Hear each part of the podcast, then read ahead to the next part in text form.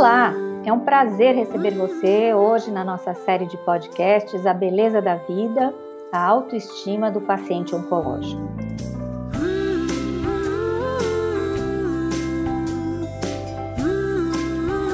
Essa iniciativa ela tem o apoio e o patrocínio da Libs Farmacêutica, que sempre se preocupa em oferecer a forma mais humana de envolver os pacientes.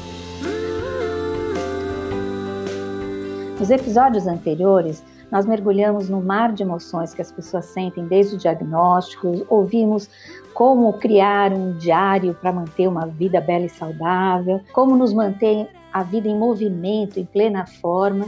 E hoje, seguindo a ideia de nos manter bem e saudáveis, nós vamos falar sobre um assunto muito importante, que é como comer bem e viver melhor. A ideia é não nos preocupar com peso, com aparência tanto, mas é durante o tratamento do câncer, a nossa preocupação se concentra no papel de uma alimentação saudável, que nos dê força, que nos dê energia, que melhore o nosso bem-estar, nesse momento da nossa vida que a gente está passando, que não é fácil. Uma alimentação balanceada, ela vai repor os nutrientes, ela vai ajudar a evitar náuseas, ela vai reduzir inchaços, melhorar o nosso ânimo. E mesmo a nossa boca, ela muda um pouquinho. E estou falando isso por experiência própria, porque eu estou vivendo um tratamento oncológico, então muda nosso gosto. Então, com certeza, vão ser dicas muito importantes que a gente vai poder adotar, inclusive para outros momentos da nossa vida. Eu sou a Vera Goli, que eu sou jornalista, palestrante, diretora do IDVH, que é o Instituto de Desenvolvimento e Valorização Humana. Eu já contei para vocês e vou repetir hoje que o IDVH desenvolve projetos para humanização da medicina e para apoio ao paciente. E a gente convida pessoas muito especiais para participar com a gente dos nossos diálogos. Hoje, nós do IDVH, eu e o Hugo Lenzi, também jornalista, sociólogo e diretor do IDVH, nós vamos conversar com a Satiko Watanabe, nutricionista oncológica que atua há mais de 20 anos nessa área. Satiko está sempre dando palestras para especialistas em oncologia, é colaboradora de projetos sociais ligados ao tratamento do câncer, como a ONG Oncomovimento, atividade física em oncologia. Hoje ela vai nos ajudar a responder nossas principais questões e vai mostrar os caminhos simples e eficientes para construir essa alimentação saudável com muita coisa que a gente gosta. Oi, Satiko, seja muito bem-vinda. Olá, obrigada. Obrigada pelo convite e obrigada pelas palavras. Hugo, você dá um oi para o nosso pessoal aí, por favor. Olá, pessoal. É um grande prazer estar aqui com vocês. Satiko, é um grande prazer te receber aqui para poder esclarecer mais sobre essa questão tão importante da alimentação e das reações durante o tratamento oncológico que provoca tantas mudanças na vida e na condição de alimentação das pessoas. Então vamos começar. É, Satiko, quando a gente pensa numa pessoa com câncer, né, sempre vem à cabeça aquela pessoa magrinha, meio caída. Isso é verdade? O que, que você pode nos dizer sobre isso? Pode ser que sim e também pode ser que não, porque o câncer ele pode provocar algumas alterações no peso, tanto para cima quanto para baixo. Daí a importância da gente cuidar da alimentação e ter um carinho especial para o que coloca no prato. Isso não só a forma de controlar o peso da balança, mas também para evitar alguns sintomas que podem surgir de acordo com o tipo de alimento que você come, como náusea, falta de ânimo, a imunidade baixa, o ressecamento da boca, essa mudança de paladar que você falou. A alimentação pode ajudar nesse momento.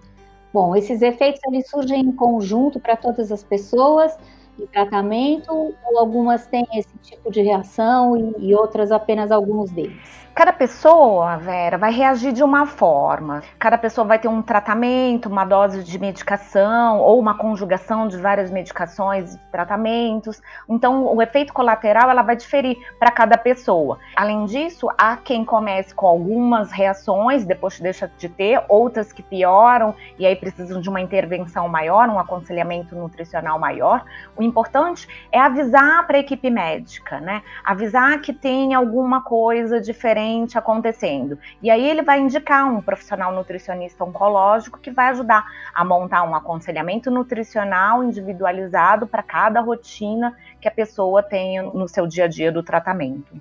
E quando surgem esses efeitos, a pessoa tende a se isolar, se retrair, ter dificuldade de se relacionar com as outras pessoas? Como fica essa questão? Muitos desses efeitos eles podem prejudicar não só a qualidade da alimentação, mas também a socialização. Quando você fica fadigado, muito cansado, não quer ir para lugar nenhum, isso afeta aí o, a sua socialização em relação tanto à família quanto às outras pessoas. Esse aspecto da socialização é muito importante para que a gente evite que o mar de emoções se transforme em uma tempestade e a pessoa se sinta meio perdida. Por isso que é muito importante que a pessoa converse com a equipe médica e tenha o acompanhamento de um especialista em nutrição oncológica que possa te ajudar neste momento. Mas um grande medo que muita gente tem, inclusive eu tive, né, é sobre como vai ser a alimentação durante o tratamento. Será que eu vou conseguir comer? A dieta vai ser muito restrita? E se eu sentir náusea, se eu sentir enjoo, eu morro de medo dessas coisas. Então, existe todo um estigma em volta do tratamento oncológico, né? Como é que a gente lida com essa questão?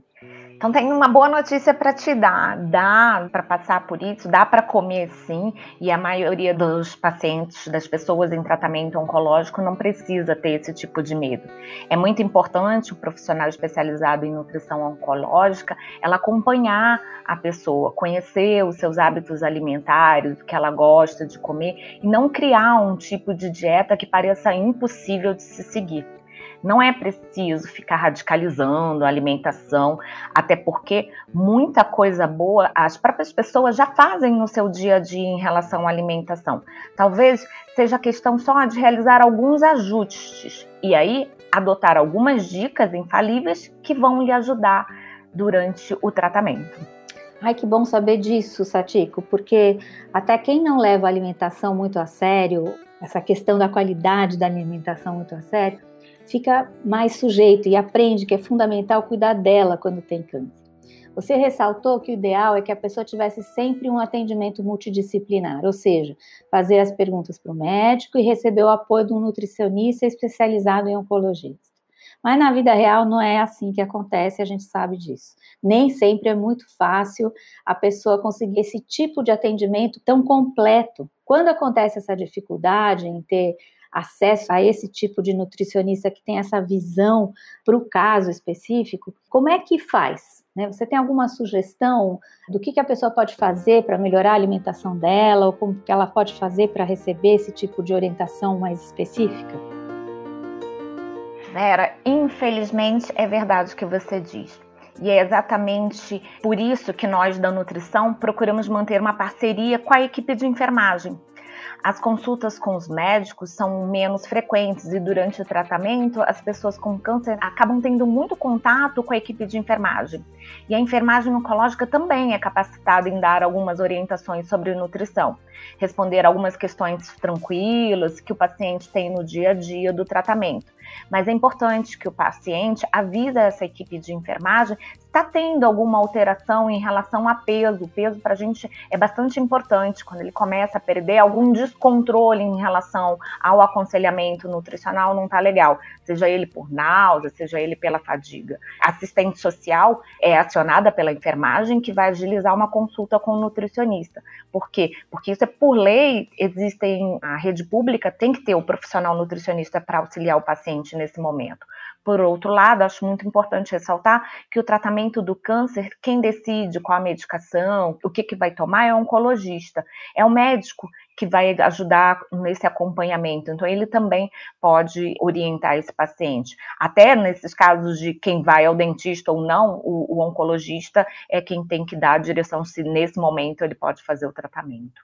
É muito bom você lembrar disso, dessa questão do dentista, porque eu mesma, por exemplo, eu queria fazer uma limpeza nos meus dentes, eu estava em plena radioterapia, que eu terminei agora, e antes de mais nada eu perguntei para o médico, e ele falou assim, olha, não tem nenhum problema com a radiologia, mas vamos dizer que você enche, e eu estou fazendo radioterapia na cabeça, então vai prejudicar o tratamento. É melhor você esperar um pouquinho, faltam mais duas semanas para terminar, e depois você faz. Aí eu entendi e eu obedeci. Mas cada caso é um caso, né? O meu caso não é igual para todo mundo. Então, realmente, a gente tem que buscar essa orientação com o médico. E a alimentação, por mais que a gente receba essas orientações, ela acaba sendo uma decisão e uma responsabilidade da própria pessoa em casa. Esse, eu acho que esse é o ponto mais difícil, porque por mais que a gente receba as orientações, é muito difícil mudar hábitos que a gente tem em casa, que são tão fortes e que a gente quer se dar um presente durante o tratamento. Então, eu queria que você me falasse um pouco sobre isso.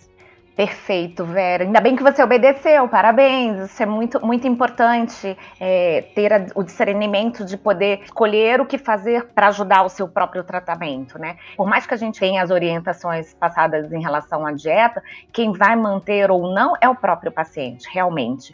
A pessoa tem o direito de fazer o que quiser, né? Muito do tratamento, horário que vai fazer exame, que tratamento que vai fazer, que medicação que vai tomar, é o oncologista. Mas em relação à alimentação, quem vai escolher é o próprio paciente, é ele que vai levar o alimento para a boca. E aí, ter a sensibilidade e habilidade de cada pessoa para a gente entender que essa alimentação equilibrada nesse momento, incluindo coisas que ele gosta, e mudando, fazendo pequenas modificações, vai ser importante para que ele tenha um maior enfrentamento da doença e ajude no próprio tratamento. Ele passe a fazer parte do tratamento e não ser meramente vai fazer isso, tal hora você vai fazer aquilo. É, isso que você falou é muito importante, Satiko, porque, na verdade, quem cuida da alimentação da Vera aqui sou eu. Claro, eu fui adequando as coisas às necessidades dela em cima das conversas que a gente ia tendo, de como ela estava se sentindo, etc. Uma coisa que apareceu direto é que ela sempre dizia: não, mas está com muito pouco sal a comida. Eu já tenho uma tendência de comer com mais sal. E aí eu dizia para ela: não, não tá. É você, a tua boca, você vai ter que aguentar e comer desse jeito, porque não está faltando sal, e se você comer mais sal ainda, você vai ter mais retenção de líquido, problema de rim, etc., e vai ser mais problema para você. E é isso, a alimentação é muito particular e precisa ser adequada a cada pessoa. Mas algumas dicas devem ser aplicáveis de uma forma genérica para todo mundo. Uma das maiores reclamações que a gente percebe é em relação às náuseas, geral a quimioterapia principalmente provoca. Como que pode diminuir essa sensação tão terrível de sentir enjoado, enjoada o tempo todo, que vai deixando a pessoa irritada, impaciente, e dificultando até para falar? Hugo, preciso fazer uma ressalva aí na sua fala e dizer que como é importante ter alguém junto para ajudar nesse processo do tratamento que beleza, o mar de emoções flui, o fluxo vai. E voltando para sua pergunta, algumas coisas podem ajudar nesse momento. Os temperos naturais eu adoro, porque sai daquela coisa de usar os temperos prontos e aí você vai colocando ali numa química para ajudar a melhor aceitação dos alimentos. Coisas básicas da gente: gengibre, é indicado já, tem vários estudos falando sobre a ação dele, como ele é bom.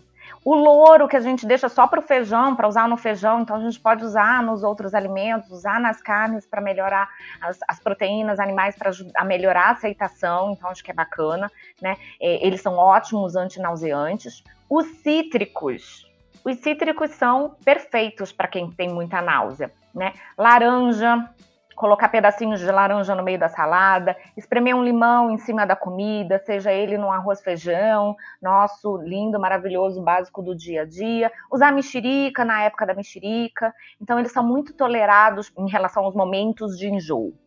Uma das dicas que vale a pena lembrar é que não comer alimentos muito gordurosos, isso piora o enjoo. E outra coisa é deixar de comer. Normalmente, quando a gente está com enjoo, a gente deixa de comer. E o deixar de comer piora a náusea. Por isso que funciona você comer vários alimentos em pequenas quantidades várias vezes ao dia. Às vezes você fala assim, ah, mas você comeu só isso. Não, daqui a pouco eu vou como mais um pouquinho. E aí você pica os alimentos durante o dia, isso se torna bastante interessante e bem aceitável nesse momento de náusea. Alguns outros exemplos é hidratar.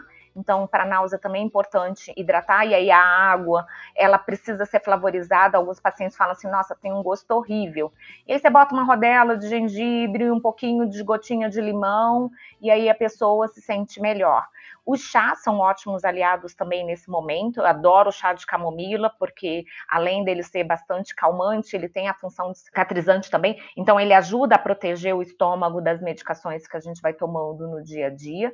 Algumas pessoas não suportam chá, nos momentos de calor também é terrível tomar chá, e aí eu falo para tomar chá gelado, e isso funciona super bem em homens. Homens odeiam chá, odeiam ficar tomando água toda hora, então você faz chá gelado com limão e aí eles tomam e conseguem melhorar tanto a hidratação quanto a náusea. A temperatura também interfere bastante na alimentação, então às vezes o alimento muito quente, assim que ficou pronto, ele precisa ir para uma temperatura mais morna e aí ajuda bastante nesse momento. E vou dizer, pequenas quantidades fazem diferença. Então, pequenas quantidades, várias vezes ao dia, sempre vai ser melhor. É, nós percebemos isso aqui na experiência própria com a Vera, que não estava conseguindo comer muito. Ela tinha vontade, mas se sentia satisfeita com pouquíssima quantidade. E aí eu insistia com ela: você tem que comer mais vezes ao dia, você tem que comer porções menores. E ela realmente estava querendo coisas mais frias, mais cítricas e etc. E vou dar uma dica, até no arroz, por exemplo, quando você cozinha o arroz, você colocar o louro deixa ele muito mais gostoso. Isso aí vale para todo mundo. E o gengibre, apesar dele parecer ardido, em pequenas quantidades, ou quando você põe na água e etc., ele realmente não tem, ele perde essa questão do ardor. Ele funciona super bem, né? Eu sou realmente privilegiada, porque tenho um companheiro aqui, um, além de companheiro de trabalho, é meu marido e, e cuida de mim demais, né? E está cuidando, e é um super chefe. Então, ele está adequando a alimentação para esse meu momento, porque os momentos vão mudando durante o tratamento. Tem hora que você quer uma coisa, depois você não quer mais, tem hora que você é, fica meio, ah, não, não quero mais isso, ou aquela quantidade que eu comia antigamente que era normal, hoje em dia precisa ser um terço daquilo. É só para dar um gostinho mesmo na boca, comer mais vezes, não ficar muito tempo sem comer. Esse é o ponto que você falou que eu acho que a gente tem que reforçar isso, porque é bem melhor você comer menos quantidade, mas ir comendo ao longo do dia. Você mesmo me deu a dica e eu estou adotando isso, e o Hugo me lembra sempre, é, traz aqui para perto do computador, bota as sementes de castanha do Pará, deixa aqui do lado para comer, senão você entra no trabalho e você esquece que você está quatro, cinco horas sem comer, e não é bom. Queria agora aproveitar e te fazer uma pergunta, porque além de mim especificamente, a gente tem um projeto para autoestima das pacientes com câncer de mama. E a gente ouviu de muitas das nossas pacientes e de pacientes em geral, homens e mulheres, né, tomaram medicações para controlar essas náuseas. Eu até agora não precisei tomar, ainda bem. Mas que a alimentação ela pode ajudar a evitar esse remédio, né? A gente já falou agora de tudo isso. A gente ouviu relatos de que esse tipo de medicação que controla a náusea, ele pode prender o intestino, isso é verdade? E se prender o intestino, o que fazer? Sim, Vera, é verdade. É, prende o intestino mesmo. Tem algumas pessoas que já tinham o intestino preso e aí tende a piorar ainda mais. E aquelas que não, que funcionava super bem, passa a prender. E aí tem muita coisa que é importante, é preciso levar isso para consulta. E eu costumo dizer para os pacientes: leva numa listinha, porque às vezes fica tanta informação e você não lembra. Uma das perguntas que eles têm feito é isso. E aí é importante que tomar medicação de náusea é imprescindível para que ele mantenha a alimentação e a outra prestar atenção em relação à alimentação. Então a hidratação é a primeira delas, tá? Não é só colocar fibra na alimentação, porque às vezes você coloca fibra e não hidrata, você acaba formando uma pedra e aí piora ainda mais o intestino. É importante alinhar e, aí o, o oncologista é importante que ele informe a nutricionista para que ela possa montar um aconselhamento nutricional. Os oncologistas costumam recomendar para os pacientes evitar os alimentos crus por conta da imunidade. Só que os alimentos crus são riquíssimos em fibras. Então, assim, o importante dos alimentos crus para gente, para orientar os pacientes, é que tome cuidado em relação à higienização, porque o risco que o oncologista vê é que você tenha uma infecção. E aí, uma infecção intestinal, eu paro o tratamento. E para eu continuar né, a, a, o tratamento e fazer o meu intestino funcionar, a gente indica a correta higienização dos alimentos crus. Então, passar pelos sanitizantes de alimentos, depois enxaguar esses alimentos, e aí eu posso consumir esses alimentos. Né? A gente costuma orientar muito os pacientes em relação aos alimentos que são laxativos, mamão, ameixa, laranja, que faz parte, tem no nosso dia a dia. E aí a gente pode fazer um creminho de mamão, laranja e ameixa uma semana antes da químio, do tratamento, e depois do tratamento, né? Fez a aplicação da quimioterapia, eu faço mais três, quatro dias desse creminho de mamão, laranja e ameixa. Ou eu posso comer separado também durante o dia, não tem problema nenhum. Não esquecendo da hidratação. Melhor ainda se for o mamão gelado batido com creme de leite e depois comendo ele com licor de cassi, né? Aí ele fica melhor ainda, né? Fica mais perfeito na dieta. Falando sério, Satiko, o que faz provocar esse gosto de alumínio? Parece quando a pessoa está tomando remédios que são para prender o intestino, etc., derivados de hidróxido de alumínio. O que, que na químio faz com que a pessoa tenha tanto esse gosto metálico na boca? Existem alimentos que ajudam a prevenir isso, a controlar? A maioria dos sabores metálicos são geralmente com algum tipo de medicação, e tem uma medicação em especial que são as bases de platina, eles alteram um pouco o sabor dos alimentos, a carne fica parecendo uma carne estragada, porque fica com esse gosto pesado.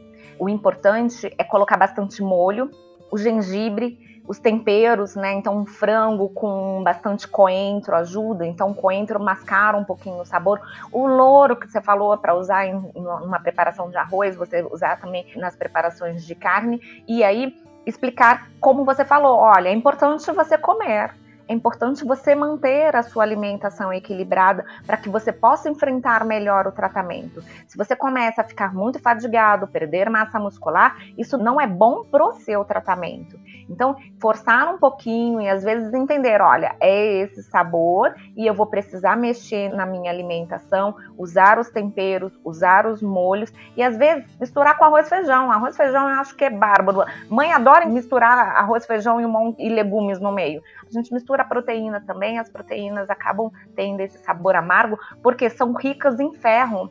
Então é mais um metal também. E aí bate com o sabor dos metálicos que estão na boca.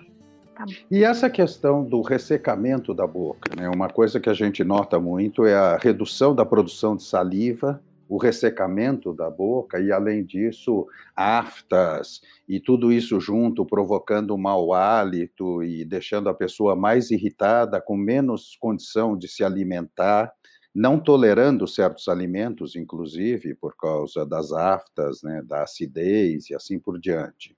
O que, que você indicaria para isso?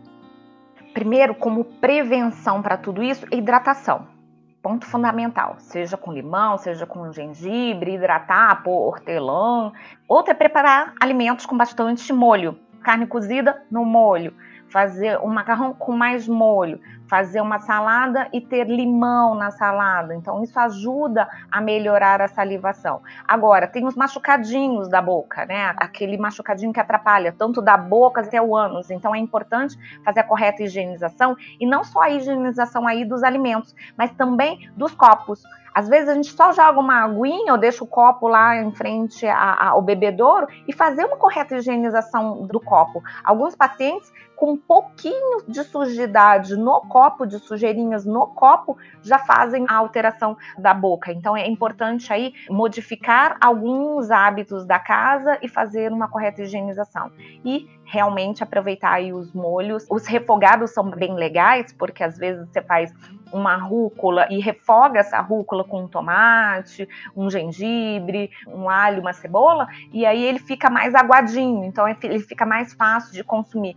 E outra dica que é muito legal, é bobinha, é biscoitinho de criança, é o biscoito de polvilho, mas o tradicional, tá? Sem botar aquele monte de tempero, de sabor, é o básico, tradicionalzinho mesmo. E aí ele é até bom para levar para químio. Leva água flavorizada, bota o biscoitinho de polvilho, porque ele é levinho, tranquilo, não fica com aquela sensação pesada e nem mexe tanto em relação ao enjoo. Agora, Satiko, o biscoito de polvilho é sabido que ele prende o intestino, né? Então também tem que tomar cuidado com isso. Né? Ele é um grande remédio.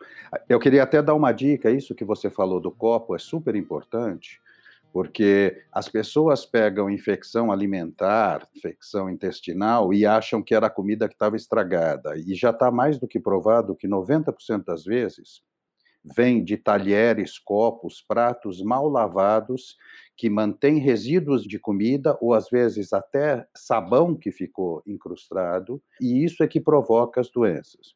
Fica aqui essa dica da higienização, da lavagem muito bem feita de pratos, talheres, copos e etc. É, e já que a gente já está aprendendo agora, né, a duras penas por causa da, da pandemia, que a gente tem que lavar as mãos, esse é um ponto, né? Que a gente tem que lavar bem as mãos, porque a gente tá, mexe em tudo, e tem o cachorrinho da casa, aí tem a, a, a mesa e não sei o que, e pega a fruta e taca na boca. Aí dá problema. E a outra coisa que eu queria perguntar para você, Satica, é em relação ao inchaço. Por exemplo, eu estou vivendo essa questão do inchaço, e eu sei que várias pessoas que estão no tratamento do câncer, elas vivem essa questão do inchaço. Existem dicas para ajudar a diminuir isso na dieta? Bem lembrado, Vera, o inchaço ela, ele é uma recorrência, tá? Os pacientes reclamam bastante em relação ao inchaço e normalmente ele é decorrente do tratamento, algumas vezes pelo uso de corticóide ou alguma outra medicação ou tratamento que esteja fazendo. Ela é importante no tratamento oncológico e as pessoas têm algumas coisas que podem fazer em relação aos alimentos para amenizar isso. Uma delas é a quantidade de sal lembrar de não colocar o saleiro na mesa para ficar lá jogando sal em cima das comidas. Outra coisa que a gente precisa prestar bastante atenção é em relação a molhos, como shoyu, molho inglês. Usar eles como sal e não como molho jogando por cima da comida importante também são os embutidos. Às vezes, para melhorar o sabor, a aceitação, as pessoas acabam colocando frios, alimentos salgados no feijão. E esses alimentos, eles vinculam muito uma substância chamada nitrosamina, que também é cancerígeno. Então, se a gente puder evitar sal e os embutidos, é importante e ajuda no tratamento. E sobre o açúcar, né? Tem gente que adora. Queria saber se a gente mantém esse açúcar, se pode, ou se deve dar uma controlada também, ou se ele é mesmo veneno. Eu não chamaria ele de veneno, porque ele é gostoso e torna os alimentos, alguns alimentos mais aceitáveis. É preciso então prestar atenção na quantidade que se vai usar. Então, aquela história de põe açúcar no café, mas eu tomo 10 mil cafés durante o dia, aí você está exagerando na quantidade de açúcar. A gente também tem que prestar atenção em relação ao tipo de carboidrato. Então, o açúcar ele não vem só através do açúcar, açúcar branquinho que a gente bota nos alimentos. Ele vem também através dos carboidratos, que podem ser carboidratos simples ou carboidratos complexos. E aí vem a farinha branca branca. Se a gente puder usar mais as farinhas integrais, os alimentos integrais, eu vou ter mais vitaminas e minerais e não vou ter tanta subida do açúcar para o sangue, porque quando a gente sobe muito o açúcar no sangue, a gente tem uma resposta que a gente chama de resposta inflamatória. E essa resposta inflamatória, ela não é boa durante o tratamento de câncer.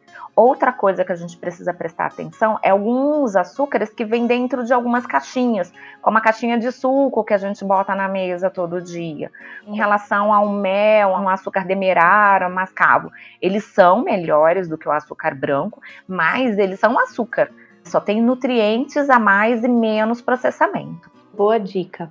Em relação à fadiga, fadiga é uma coisa que a gente sente muito, que as pacientes e os pacientes que estão em tratamento oncológico sentem bastante. Tem alguma coisa na alimentação que pode ajudar a reverter essa sensação e aumentar a disposição? Fadiga, é, ela vem em muitos tratamentos. A maioria dos tratamentos oncológicos causa fadiga. E na maioria das vezes, isso piora com um mau controle dos efeitos adversos do tratamento. Um aconselhamento nutricional correto para essa fase de náusea, boca seca, ela é importante para ajudar nesse momento da fadiga. E ela pode ser ainda mais intensa no idoso, por conta da perda da massa muscular fisiológica. É importante que no idoso a gente preste mais atenção em relação ao que ele está consumindo, em relação à quantidade de proteínas e calorias e se isso está disponível para ele, porque muitas das vezes ele não tem acesso ao alimento. Ele até sabe que é importante, mas quem cozinha para ele? Quem faz as compras para ele? Isso é importante a gente verificar não só no idoso, mas também no jovem. Então, um adulto jovem, a gente também precisa prestar atenção em relação à quantidade de nutrientes e à quantidade de proteínas, porque as proteínas elas são em relação ao peso, à altura e à atividade que ele faz, ou seja, a atividade física do dia a dia ou atividade física complementar. Então, é importante aí a gente fazer um equilíbrio em relação a essa alimentação. E aí, a gente ajuda ele no convívio social, porque a fadiga, na maioria das vezes, faz com que o paciente acabe ficando só sentado no sofá, só deitado na cama. E o que, o que eu costumo pedir para os pacientes é que eles façam a alimentação, que eles primeiro que eles troquem de roupa, não fiquem de pijama o dia inteiro, façam a refeição sentado na mesa, café da manhã, ah, o café da manhã vem no quarto. Não, café da manhã é na mesa, com todo mundo, sentadinho, porque isso faz com que a gente evite a fadiga. Isso faz com que a gente melhore a disposição em relação ao dia a dia e melhore também o tratamento. É muito bom, porque você até me falou, eu sei que você é animada aí, então para de pedir as coisas, levanta e vai fazer. Eu ainda não consegui chegar nesse ponto, mas eu estou de manhã, pelo menos, tentando melhorar esse ponto. Queria que você falasse um pouco sobre o consumo de carne, né? Tem gente que não come mesmo, mas tem pessoas que evitam a carne vermelha.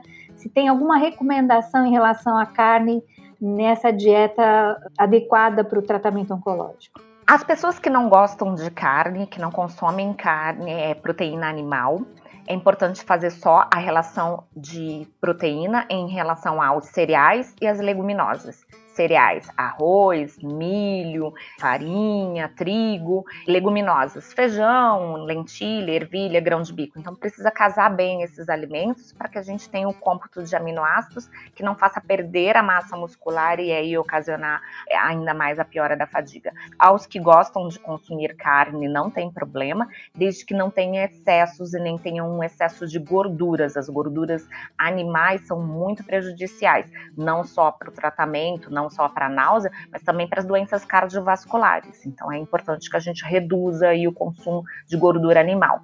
Mas a gente não pode esquecer que a carne vermelha ela é veiculadora, ela é uma fonte de ferro e de vitamina B12. Então, eles são bastante importantes durante o tratamento oncológico. É importante aí a gente lembrar que tem que ter um equilíbrio aí na quantidade. Outros alimentos que têm ferro é feijão, a gente sabe, né? E os vegetais verde escuro. Só que esse ferro que está nesses alimentos, eles não estão disponíveis para a gente. E como eles se tornam disponíveis é o arroz e feijão que a gente come no dia a dia, Satico. Eles podem ser disponibilizados através de acrescentar um limãozinho em cima da salada, um limãozinho em cima do vegetal verde escuro, ou de consumir uma laranja, descascar uma laranja, não fazer suco de laranja, mas consumir uma laranja depois do almoço.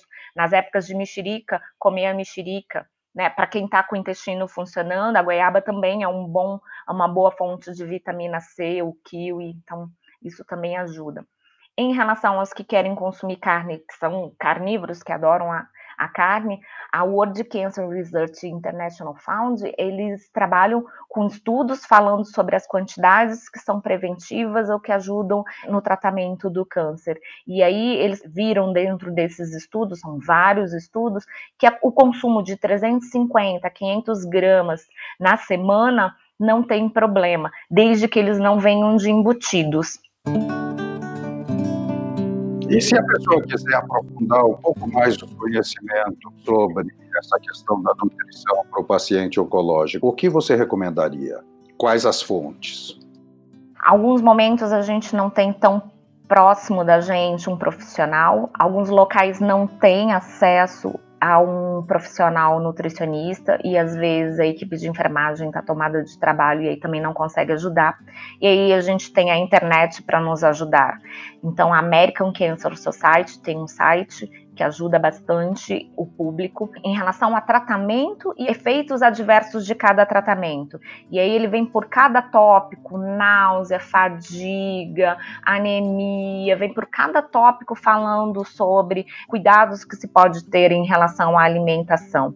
Então eles têm um arsenal bem bacana de material explicando. O World Cancer Research Fund também tem um material bastante interessante, com uma linguagem bem acessível é, sobre alimentação saudável e adequada para o tratamento oncológico, incluindo também atividade física e hábitos de vida saudável. Então, eles também são uma boa fonte. E no meu Instagram dá para também ter contato com alguns meios de preventivos e algumas coisas que a gente pode ajudar durante esse tratamento. O link para vocês entrarem e acessarem é o arroba Nutrisatico, Satico com K. Ai, que bom. Nossa, gente, daria para ficar o dia inteiro aqui ouvindo, né? Eu ia ficar perguntando o dia inteiro.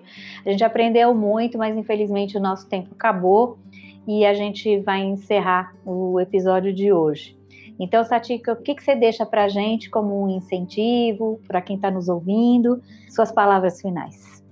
Minhas palavras finais são em relação a um bom controle antes, durante e depois do tratamento. Antes a gente pode fazer a prevenção, durante a gente pode fazer um bom controle dos efeitos, né? Se a gente está tendo algum efeito, que alimento que nesse momento pode me ajudar? E depois do tratamento, então, tudo passado, onde a gente estiver só em algumas pessoas com hormonioterapia, depois da enxurrada de informações da primeira fase do tratamento ter passado, que a gente mantenha uma alimentação saudável. Ela ajuda a gente a enfrentar melhor essa tempestade que parece que, que vem e ela é avassaladora. Então, assim, se a gente tiver uma equipe uma família comprometida, um companheiro comprometido em ajudar a equilibrar a alimentação para cada fase do tratamento é o melhor para o nosso paciente em tratamento oncológico. Ai, muito, muito obrigada, obrigada mesmo, Tatico. Então, esse diálogo sobre comer bem, viver melhor, né? Até abriu o nosso apetite aqui hoje. E você que nos ouve sabe que é preciso sim cuidar da sua dieta para enfrentar melhor todo o tratamento, se manter animado, como a Satiko falou. E ela nos deu dicas muito especiais que a gente vai tentar colocar no nosso dia a dia. Se você conseguir mudar algum desses hábitos na sua dieta, você vai ficar mais cheio de vitalidade ou mais cheia de vitalidade e de bem-estar por toda a vida. Satiko, a gente agradece muito a sua presença. É, nós, é, do IDVH, eu, o Gulenze, né, o Gulenze, e a, a, nossa repórter, a Chama Salen, além da, da Satiko, claro, e da nossa patrocinadora Livres, a gente agradece muito a sua participação. A gente conta com seu apoio para nos ajudar a divulgar o podcast A Beleza da Vida. E a gente aguarda vocês na semana que vem o próximo episódio será para falar sobre os pelos do corpo que caem, pelo sim, pelo não. É, nele você vai aprender com especialistas como lidar com esses pelos que vão caindo durante o tratamento, como lidar com esse novo visual até que o tratamento termine. Para mim foi um pouco de choque de ficar um pouco careca, mas eu acho que a gente vai aprendendo a lidar cada dia é, com isso e vendo que a gente tem momentos e a gente aprende muito nessa nova fase. Hugo, você quer falar alguma coisa? Queria agradecer a presença de todos, agradecer a Satico e ressaltar essa questão que vida saudável com alimentação saudável é o grande preventivo para ter saúde e, tendo uma doença, ter melhores condições de enfrentá-la, com o organismo mais preparado, mais fortalecido e com mais capacidade de resposta. E até a semana que vem. Um grande beijo. Muito obrigada.